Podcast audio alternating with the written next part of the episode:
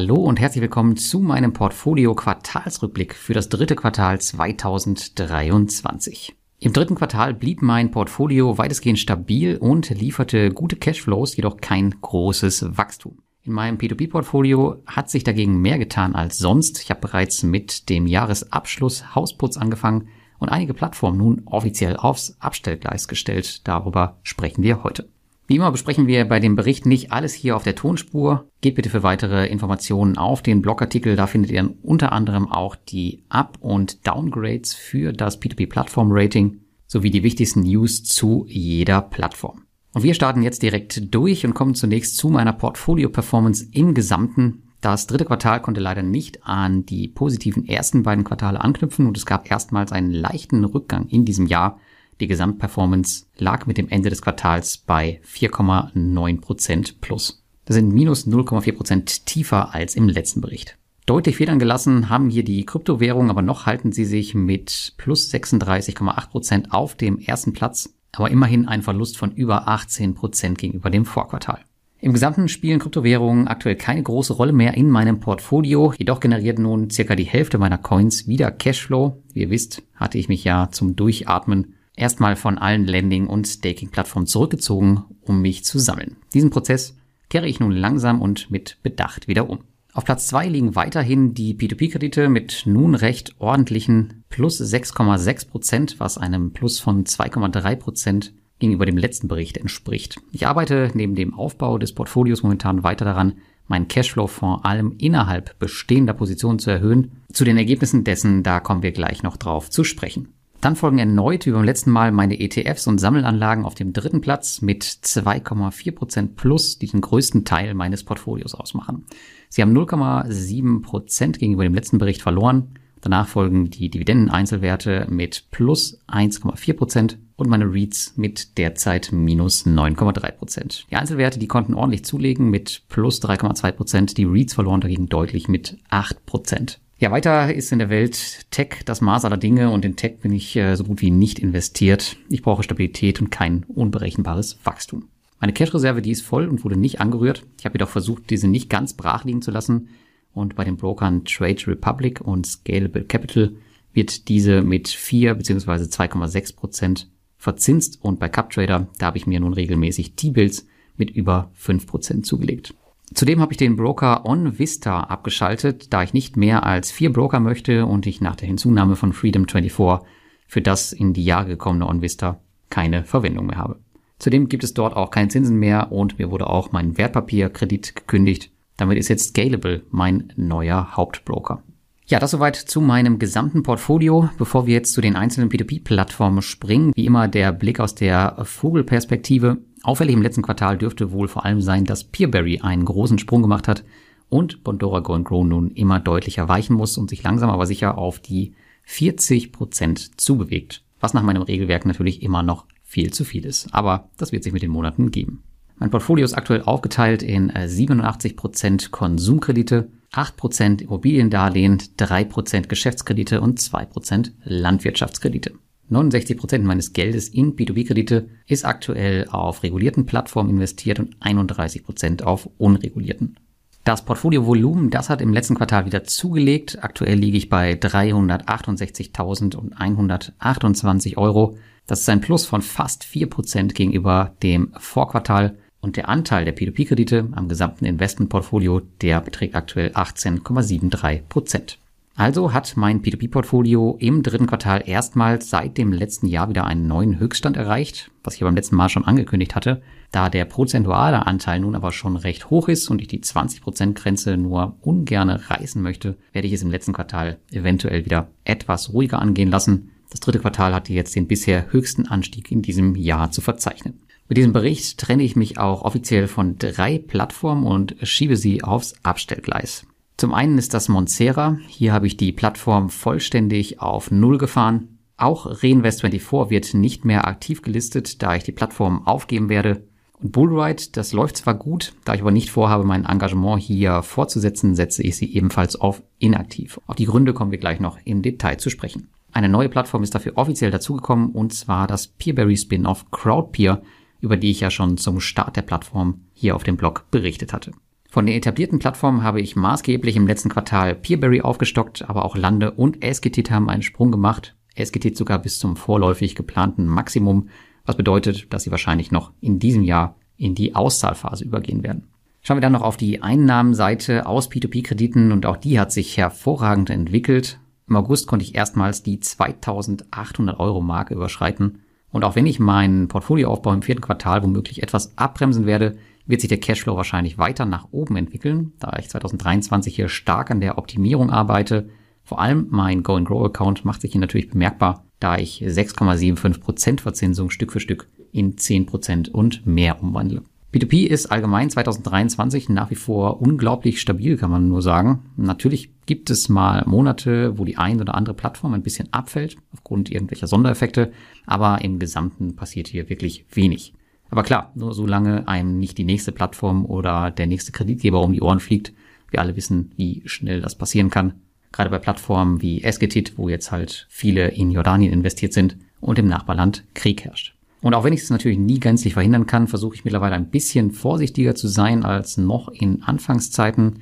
Das ist auch mit ein Grund dafür, wieso ich nun lieber voll durchregulierte Plattformen im Portfolio habe. Aber natürlich wird es auch weiterhin immer Ausnahmen geben. So, damit kommen wir nun zu den aktiven Plattformen in meinem P2P-Portfolio, die wir jetzt Stück für Stück durchgehen. Das heißt, hier werden jetzt alle Plattformen besprochen, wo ich mindestens 2000 Euro investiert habe. Und anfangen tun wir mit Bondora. Hier liegen aktuell noch 173.000 Euro auf meinem großen Account, also 1,6 Prozent weniger als im letzten Quartal. In meinem Portfolio hat Bondora noch ein Gewicht von über 47 Prozent. Ja, von den geplanten 6.000 Euro inklusive Zinsen wurden im dritten Quartal nur 4.000 Euro inklusive Zinsen von meinem großen Account abgezogen und auf andere Investments übertragen. Über den schleichenden Abbau meines Bondora-Portfolios hatte ich ja bereits ausgiebig berichtet, solltest du es nicht gelesen haben.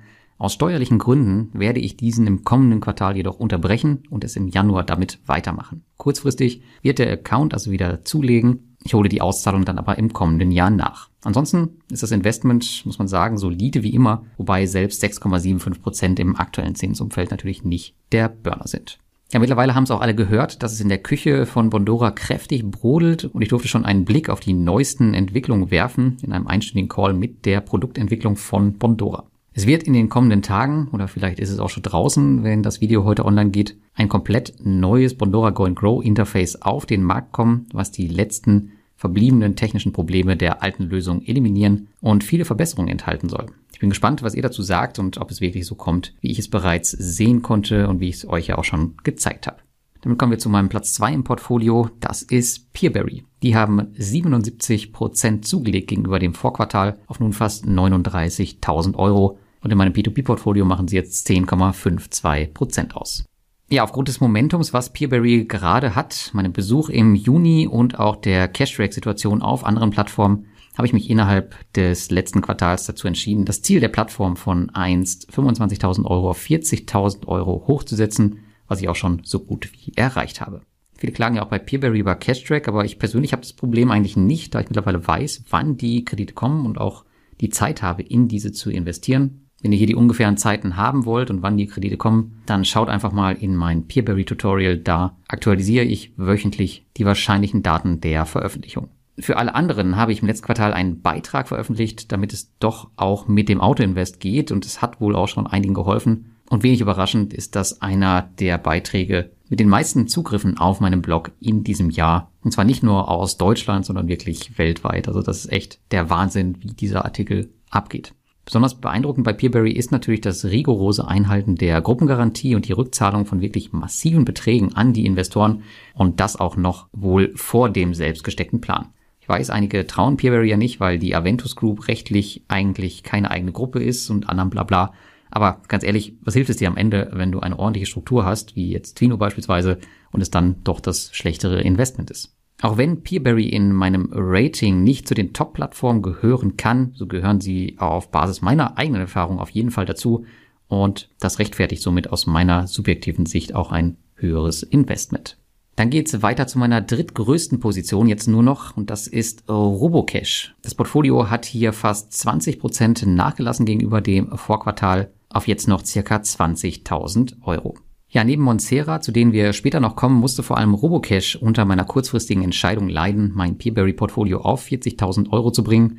Ich habe hier die Gunst der Stunde genutzt und nach der Aktivierung des neuen Loyalty-Programms mein Portfolio bereinigt. Das bedeutet, ich habe alle Kredite verkauft, die unter 10% Verzinsung lagen und den Account bis an die Grenze des neuen Loyalty-Limits gebracht, was bei 20.000 Euro liegt. Der Abzug von 20% meines Portfolios hat also nichts mit einer negativen Performance der Plattform zu tun, sondern ist einfach nur eine Optimierungsmaßnahme auf meiner Seite. Es gibt keinerlei Probleme mit Robocash und sie gehört noch immer zu meinen größten Plattformen und das wird für den Rest des Jahres auch sicher so bleiben. Jedoch ist der Abzug natürlich auch ein Ausdruck, dass ich als loyaler Investor persönlich nicht damit einverstanden war, dass man mir die Rendite auf diesem Weg kürzt und das auch nicht zum ersten Mal. Ich suche mir dann eben einfach andere Optionen. Tatsächlich ist Robocash auch der mir persönlich einzige bekannte Fall, wo man ein Loyalitätsprogramm jemals überhaupt gekürzt hat.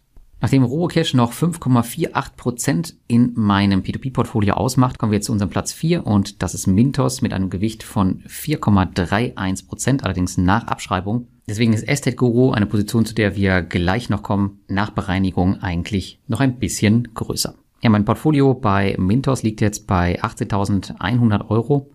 Ist eigentlich ein Plus-Minus Null gegenüber dem Vorquartal, weil ich hier auch regelmäßig jetzt die Zinsen abziehe. Und auch das dritte Quartal war für Mintos äh, störungsfrei. Wenig verwunderlich also, dass die Plattform zuletzt wieder zu den beliebteren P2P-Plattformen gehörte. Nur das Thema Russland und Vovo will einfach nicht so richtig Fahrt aufnehmen. Ich hoffe jedoch, dass im nächsten Jahr ein bisschen mehr Dynamik in das Thema kommt. Bis zum Jahresende werde ich weiter meine Strategie verfolgen, möglichst keine weiteren Verluste einzufahren und höchstmögliche Zinsen zu kassieren und zwar mit einer gezielten, ausgewählten Anzahl von Kreditgebern aus unserem P2P-Kreditgeber-Rating. Anfangs wurde ich dafür ja belächelt, dass ich Mintos nicht verlassen habe, aber mittlerweile hat sich die Entscheidung für mich als richtig erwiesen. Denn der Spread zwischen den Rückholungen und den erwirtschafteten Zinsen ist schon wieder überaus groß und meine neue Strategie, die scheint zu funktionieren. Ich werde dazu im Verlauf des nächsten Quartals nochmal detaillierter berichten. 2024 werde ich möglicherweise wieder neue Gelder auf Mintos investieren. Dann geht's weiter zu Platz 5 und das ist Estate Guru mit aktuell knapp 16.000 Euro und einem Plus von knapp 2% gegenüber dem Vorquartal. Auch das dritte Quartal war ein Geduldsspiel für Estate Guru Investoren. Man hatte gehofft, dass die Auswahlquote ihren Höhepunkt erreicht hatte. Dem war aber leider nicht so und es ging nochmal ein Treppchen höher. Das Unternehmen hält jedoch an seinen Rückholungszielen bis zum Jahresende fest. Wir erinnern uns, 30 Prozent der Verzugsfälle wollte man bis Ende 2023 einholen und ja, noch drei Monate bleiben ihnen dafür zur Verfügung. Wobei es eher 2,5 Monate sind, wenn wir davon ausgehen, dass wir schon recht weit fortgeschritten im Oktober sind und dass auch Mitte Dezember Schluss sein wird. Ich bin also weiter im Reinvestitionsmodus und auch wenn mein Portfolio ebenfalls einen neuen Höchststand in Sachen Rückholung erreicht hat, gab es doch was Freudiges zu berichten. Erstmals habe ich den dritten Monat in Folge die 100 Euro Zinsen knacken können. Der Grund hierfür ist vermutlich, dass ich das gesamte Jahr über rigoros die Vollballonkredite rausgeworfen und gegen Kredite getauscht habe, die regelmäßig monatlich zahlen. Als Ergebnis davon konnte ich Ende September zum ersten Mal bei STCO anfangen, meine Zinsen monatlich abzuschöpfen. Zudem habe ich auch mein Autoinvest temporär schärfer eingestellt, um von meiner Auswahlquote ein bisschen runterzukommen und die hoffentlich bald einfließenden Rückholungen zu unterstützen. Dann kommen wir zu unserem Platz 6 im P2P-Portfolio. Das ist Twino. Die haben knapp 6% gegenüber dem Vorquartal zugelegt auf jetzt 14.300 Euro. Und ja, bei Twino scheint sich die Lage wieder etwas aufzuhellen. Eine finanzierte Mietimmobilie, neue Kredite von den Philippinen und die sich weiter abbauenden Schulden aus Russland sind Anzeichen in die richtige Richtung. Das sollte sich auch noch in diesem Jahr im Kreditvolumen der Plattform bemerkbar machen. Und 2024 könnten wir wie beim Mintos ein Comeback der lettischen Plattform erleben. Mein Investment auf der Plattform ist weiter geräuschlos. Das alte Kreditportfolio baut sich Stück für Stück weiter ab und wird in die Asset-Backed Securities überführt. Der Cashflow auf der Plattform ist auf einem guten Niveau und ich kann mir seit Monaten meine geplanten Zinsen abziehen. Da Twino bereits auf seinem Zielbetrag angelangt ist, plane ich nicht, die Plattform jetzt noch groß weiter auszubauen. Ich werde jedoch versuchen, den Cashflow Plattform intern noch ein bisschen zu optimieren. Dann kommen wir zu unserem siebten Platz und das ist Esketit. Die haben 89 Prozent gegenüber dem Vorquartal zugelegt, so wirklich massiv. Und das Portfolio steht jetzt hier bei 13.600 Euro. Neben Peerberry hat also Esketit wohl die meisten Gelder im letzten Quartal bekommen und hat damit auch das vorläufige Portfolioziel erreicht. Ich denke, ich kann hier im nächsten Quartal in die Zinsauszahlphase übergehen. Viel mehr Geld hier zu investieren macht aus meiner Sicht auch aktuell wenig Sinn, denn mit meinen ca. 13.000 Euro habe ich schon zu tun, die überhaupt unterzubekommen und muss ständig manuell nachsteuern, jetzt wo ich die Jordanien-Kredite rausgeworfen habe, temporär wahrscheinlich noch mehr. Sollte die Plattform aber so weiterlaufen wie bisher, da wäre ich hochzufrieden. Interessant könnte hier noch das erste Level des Loyalty-Programms mit plus 0,5 Prozent sein. Mit 25.000 Euro ist das aber aktuell zu weit entfernt und zudem zählt das ja auch nur für die jordanischen Kredite, die aktuell für mich ein No-Go sind. Im letzten Quartal kam kein neuer Kreditgeber dazu, es wurden lediglich bestehende Angebote weiter ausgebaut. Das ist natürlich vollkommen okay, wenn hier noch Potenzial besteht. Zudem war der erste externe Kreditgeber auch nicht wirklich der Burner. Nach dem Initialangebot zu lächerlichen 7% habe ich auch keine weiteren Kredite von Axioma 24 mehr gesehen. Mal schauen, wo der Weg von Esketit hier hingeht. Da ist auf jeden Fall das nächste Quartal durchaus spannend. Platz 8 hat Wire Invest inne mit 13.300 Euro und 3,64% Anteil an meinem P2P-Portfolio. Ja, im Juli habe ich ja kurzfristig Wire Invest besucht, eine Plattform, wo mein Portfolioziel im Grunde bereits erreicht ist. Und der Besuch und die doch am Ende recht kritischen Interviews, die kamen bei euch gut an. Ich hatte eigentlich gar nicht vor, fast ausschließlich über die Baustellen zu reden. Jedoch gibt es ansonsten bei Wire Invest wirklich nicht viel. Das Investment an sich läuft seit Jahren relativ geräuschlos, was ich natürlich am liebsten mag. Es gab wie immer auch kritische Stimmen zu meinem Besuch, jedoch meist auf Basis, aus meiner Sicht zumindest, konstruierter Probleme, die im Grunde die Allgemeinheit auch gar nicht betreffen. Die letzte Umfrage, die sprach hier auch eine deutliche Sprache, wo Wire Invest erstmals in den Top 5 landete. Auch wenn der Abbau der alten Kredite auf Wire Invest voranschreitet, ist dieser bei mir deutlich gebremst worden. Das liegt daran, dass die meisten der Kredite noch in den Geschäftskrediten liegen und nicht in den Credit Lines in meinem Fall. Von meinen 5000 Euro sind nur noch circa lediglich 1400 Euro die Kredite, die im Verdacht standen, dass sie ewig laufen würden. Dies ist mittlerweile widerlegt. Die letzten rund 180 Kredite kommen fast ausschließlich noch aus dem Heimatland Lettland und ein paar schwedische sind auch noch dabei. Der Rest ist abgelöst und in Asset-Backed Securities überführt. Dann geht's zu unserem Platz 9, Income Marketplace. Anders als Wire Invest, wo das Volumen gar nicht zugelegt hatte, gab es auf Inka Marketplace ein Plus von knapp 9% auf jetzt 11.600 Euro und 3,15% in meinem Portfolio. Und Inka Marketplace hat kein leichtes Quartal hinter sich. Es gab gleich drei Sorgenkinder im noch jungen Kreditgeberportfolio der Plattform. Dazu gesellten sich noch technische Probleme und Cash-Track, also mehr Nachfrage als Angebot. Das alles führte zu Unmut unter den Investoren, da die einzigen Versprechen höherer Sicherheit bis jetzt eher nicht gehalten werden konnten CEO Kimmo betont aber, dass alle Fälle individuell zu sehen sind und bei bisher keinem die Gefahr auf einen Kapitalverlust besteht. Ich selbst sehe die Lage hier entspannt. Income ist noch ein junges Unternehmen und hat durchaus noch viel Potenzial, auch wenn ich natürlich auch etwas enttäuscht bin, dass man die hohen Erwartungen bisher nicht wirklich halten konnte, sehe ich aktuell noch keinen Grund an meinem Investment hier zu rütteln. Zudem befindet sich mein Portfolio nach einem kleinen Rücksetzer im Juli und Juli nun stabil in der Auszahlphase ich ziehe also monatlich entspannt meine Zinsen ab und beobachte die Situation weiter. Dann kommen wir zu Platz 10, Lande. Die haben 36 Prozent gegenüber dem Vorquartal zugelegt auf jetzt knapp 8.700 Euro und einem Gewicht von 2,39 Prozent in meinem P2P-Portfolio. Trotz einiger technischer Probleme war das letzte Quartal wieder etwas ruhiger für Lande.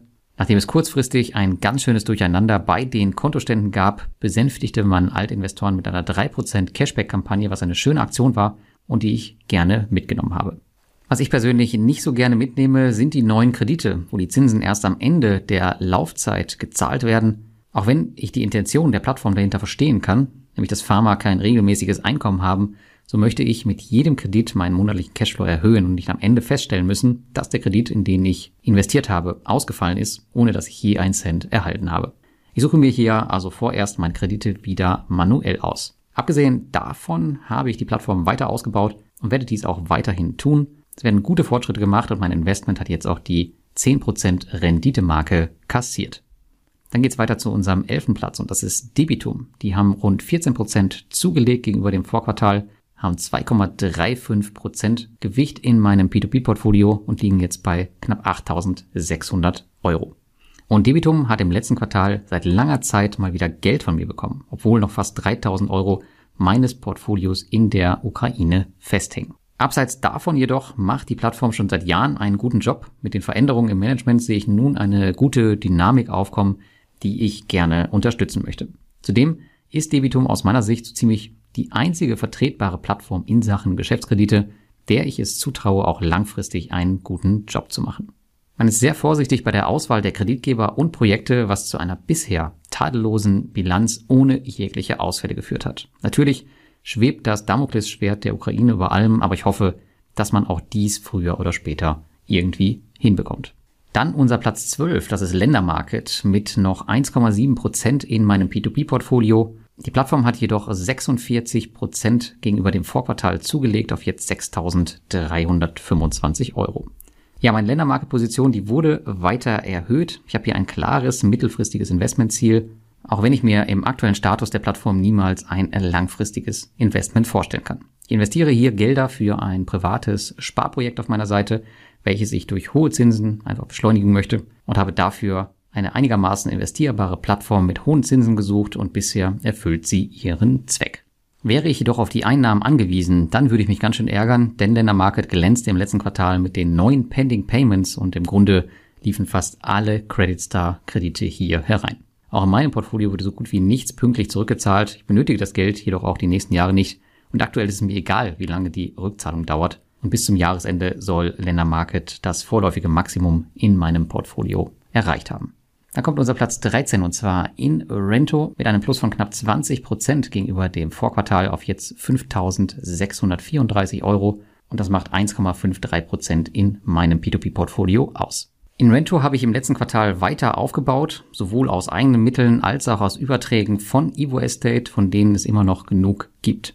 Die Performance der Plattform ist nach wie vor beeindruckend. 15 Millionen Euro finanziert und noch immer kein einziges Problem, zumindest nicht für uns Investoren. Mal schauen, wie lange sie diese weiße Weste halten können. Wir erinnern uns, auch Estate Guru hatte mal einen Zeitpunkt, wo sie schon seit einigen Jahren nicht einen einzigen Ausfall hatte. Auch mein Cashflow durch die Projekte, der steigt stetig an und hat nun erstmals die 30 Euro pro Monat passiert bei einer Stabilität, die ich sonst wirklich noch auf keiner anderen Immobilienplattform erlebt habe. Ich werde Invento definitiv auch im nächsten Quartal und darüber hinaus ausbauen und ich kann mir hier durchaus ein fünfstelliges Investment vorstellen.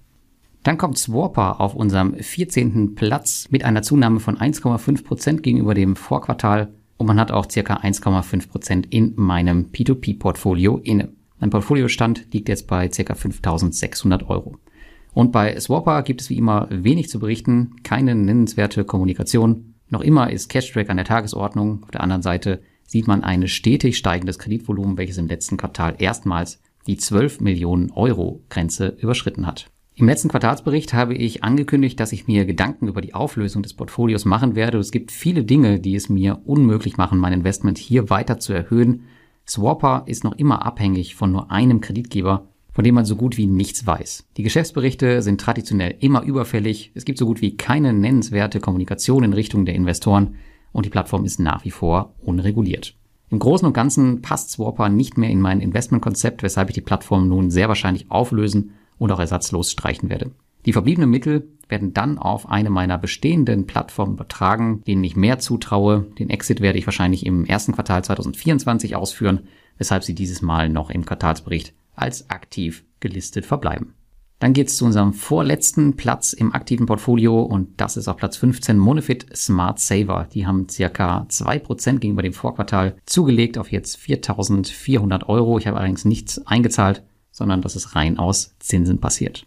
Monefit gilt weiter als die Bondora Go and Grow Alternative schlechthin. Mein Fokus liegt aber auf anderen Produkten mit einer höheren Verzinsung, deswegen gab es hier keine Gelder. Zudem flossen schon Gelder zu Ländermarket, was ja ebenfalls die Credit Star Group ist, und ich möchte erst sehen, wie man dort mit den Pending Payments umgeht, bevor ich Smart Saver hier weiter aufstocke. Abgesehen vom Creditstar-Hintergrund ist Monefit Smart Saver bisher aber ein solides Produkt, was keinerlei Probleme hatte. Zudem sieht man, dass noch immer stark daran geschraubt wird und wir können wohl demnächst weitere Upgrades erwarten, die das Produkt noch attraktiver machen werden. Für Leute, die einfach nur ihr Geld möglichst hochverzinst anlegen und dabei nur sehr kurzfristig binden möchten, ist Smart Saver neben Bondora wahrscheinlich eine gute Alternative. Und dann kommen wir noch auf Platz 16 zu unserem Neuzugang Crowdpeer. Die steigen ein mit knapp 2500 Euro, werden aber wahrscheinlich recht fix wachsen. Geleitet vom Peerberry-Team erwarte ich hier langfristig ein gutes Investment. Das erste Projekt wurde bereits zurückgezahlt und aktuell gab es noch keinerlei Hürden für die noch junge Plattform. Zumindest nicht aus Investorensicht. Zuletzt hat die Plattform auch ihren Freunde werben Freunde Bonus auf 25 Euro angehoben bei nur 100 Euro Mindestinvestment, also satte 25 Prozent Cashback und die 0,5 Prozent in den ersten 90 Tagen, die bekommt man noch obendrauf, die sowieso jeder Investor bekommt, der sich dort anmeldet. Für jeden, der die Plattform also testen möchte, für den bietet sich hier eine gute Gelegenheit. Ich bin persönlich gespannt, wie sich die Plattform weiterentwickelt. Kommen wir als nächstes zu den Plattformen, die mein Portfolio verlassen werden. Auch hier fangen wir wieder mit der größten an und enden mit der kleinsten. Ja, die größte Position in meinem Auszahlerportfolio ist noch Evo Estate. Hier ging es im letzten Quartal knapp 9,5 Prozent nach unten auf jetzt noch 2316 Euro. Erneut haben sich zwei Projekte aus meinem Portfolio verabschiedet, aber das Portfolio ist ziemlich zäh. Ich bin gespannt, wie lange mein Evo Estate hier noch weiter betreiben möchte als quasi Zombie sozusagen. Und über 81 Prozent meiner noch bestehenden, ausstehenden Projekte kommen von den Plattformen InRento, Heavy Finance und Reinvest24.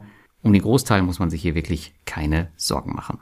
Und wo wir gerade von Reinvest24 sprechen, das ist mein neuester Rauswurf Minus 12,88 Prozent ging es hier jetzt im letzten Quartal nach unten auf jetzt noch 1547 Euro.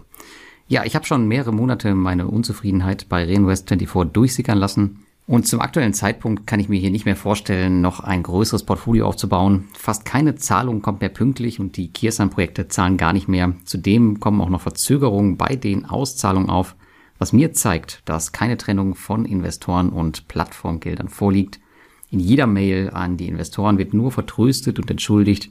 Einzig die Mietimmobilien, die halten noch die Fahne hoch. Ich habe mich daher dazu entschieden, das Investment hier nun endgültig zu beenden.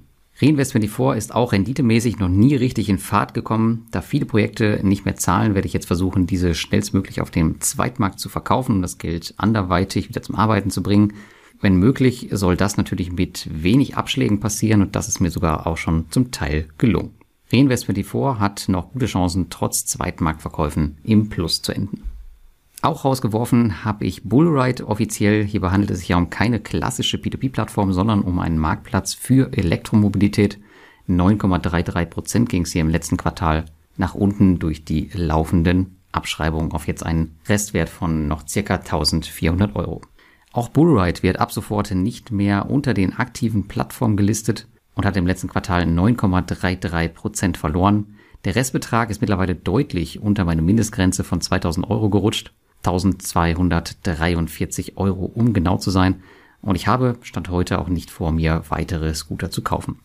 Auch wenn die zweite Saison schlechter läuft als die erste, wird mein Investment weiterhin mit hoher Wahrscheinlichkeit ein Erfolg werden. Und ich werde mir meine beiden Scooter danach auch sicher aus Norwegen abholen, sollte dies möglich sein. Jedoch investiere ich auf jeder Plattform vor dem Hintergrund herauszufinden, ob ein größeres Investment langfristig vertretbar ist. Das muss ich für mich bei Bullride leider ganz klar verneinen. Das Einkommen aus den Scootern ist nicht planbar. Noch immer hat man die Kommunikation auch nicht im Griff. Und ich habe persönlich nicht das Gefühl, dass der weitere Fokus des Unternehmens auf kleineren Privatanlegern liegt. Denn meist waren die letzten Scooter-Order schon durch den Vorverkauf fast finanziert, bevor die Reste dann an die Community verscherbelt wurden. Da ich das Investment aber dennoch überaus spannend finde, begleite ich es hier auf dem Blog bis zu seinem Ende in zwei Jahren auf jeden Fall weiter. Und ihr wollt ja sicher auch sehen, ob ich am Ende Geld gewonnen oder eher verloren habe. Dann der vierte Auszahler. Hier ging es 92 Prozent nach unten im letzten Quartal auf jetzt nur noch 65 Euro. Und dabei geht es um Neo Finance. Hier habe ich weiter aktiv Kredite über den Zweitmarkt verkauft und so konnte ich auch im letzten Quartal weitere Gelder umschichten. Der letzte Rest, der wird nun wahrscheinlich zäh werden. Neofinance soll bis Ende 2023 mein Portfolio endgültig verlassen. Was ich nicht auf dem Zweitmarkt verkaufen kann, das wird dann vorläufig abgeschrieben. Dann gibt es auf Platz 5 gute Nachrichten von Crowdestor. Beziehungsweise gut natürlich in Anführungsstrichen, denn nachdem ich so gut wie keine Fortschritte mehr in der Rückholung von Crowdestor gesehen habe, habe ich im letzten Quartal aggressiv angefangen, Projekte auf dem Zweitmarkt zu verkaufen. So konnte ich alle 45 Projekte veräußern, teils mit sehr geringen Abschlägen das Geld wieder freisetzen, damit es anderweitig arbeiten kann. Damit endet für mich das Kapitel Crowdestor und die Plattform wird in den monatlichen Berichten nicht mehr auftauchen. Die Rendite nach den aktuell mit Abschlag verkauften Projekten liegt laut Portfolio Performance bei minus 9,59 Prozent, noch in einem erträglichen Rahmen. Genaue Infos dazu findet ihr in meiner Statistik. Ja, da gibt es noch einen letzten Rauswurf aus meinem Portfolio Monsera. Die sind im Krisenjahr 2020 in mein Portfolio gekommen und die Plattform lief immer vollkommen passiv und problemlos. Im letzten Quartal habe ich mich dennoch für einen Abschied entschieden. Denn die Lebenszeiten der Plattform, die haben weiter abgenommen. Und dass es keine Kommunikation gab, daran habe ich mich ja schon so gut wie gewöhnt. Dass es jedoch auch so gut wie keine Kredite mehr gab, das war recht neu. Da ich mit Peerberry mein Geld besser angelegt sah, habe ich mich daher kurzerhand entschieden, den Schleudersitz zu nutzen und habe alle meine Kredite an Monsera gegen eine kleine Gebühr zurückgegeben. Wirklich das gesamte Portfolio konnte innerhalb weniger Stunden aufgelöst und ausgezahlt werden. Es ist schade um die Plattform, da sie nie wirklich aus ihren Startlöchern rausgekommen ist. Da ich die Placid Group an sich aber nicht missen möchte, habe ich wieder ein Autoinvest bei Mintos angelegt, denn dort bekam man zuletzt kurioserweise problemlos 10% Kredite aus Litauen von der Placid Group und sogar darüber hinaus. Das Investment auf Monsera war am Ende ein Erfolg und geht in meine Statistik mit einer soliden Abschlussrendite von 8,73% ein. Die Plattform wird damit vorerst ebenfalls nicht mehr in meinen weiteren Quartalsberichten auftauchen. So, damit sind wir am Ende der Plattformbesprechung angekommen. Auch das dritte Quartal bot im P2P-Sektor keine großen Überraschungen, wohl aber weiterhin eine solide Rendite. Drei Monate müssen noch vergehen, dann haben wir endlich mal wieder ein absolut sauberes P2P-Jahr ohne große Verluste oder Abschreibung gehabt. Jedoch fürchte ich, dass wir rückwirkend doch noch einiges für Russland abschreiben werden, aber das werden die nächsten Monate und Jahre dann konkret zeigen. In meinem Portfolio habe ich für den Jahresendspurt nochmal richtig aufgeräumt und nochmals einen neuen Höchststand in Sachen Zinsen zu sehen. Ich weiß nicht, ob ich die 3000 Euro pro Monat aus P2P-Krediten in diesem Jahr noch schaffe, aber ich bewege mich nun in Riesenschritten darauf zu und diese Grenze soll schnellstmöglich fallen, ohne das Portfolio aber unnötig weiter aufzublähen. Ganz im Gegenteil soll zum Jahresende noch eine weitere Plattform gehen. Welche das sein wird, das könnt ihr euch nach diesem Bericht vermutlich schon denken. Und damit würde ich sagen, auf zum Endspurt 2023. Ich wünsche euch auch viel Erfolg bei euren Investments. Und du kannst mir ja mal in die Kommentare unter dem Blog oder dem YouTube-Video schreiben, was du von meinem Portfolio hältst. Und vielleicht auch, wie dein drittes Quartal war und was du so für Änderungen vorgenommen hast.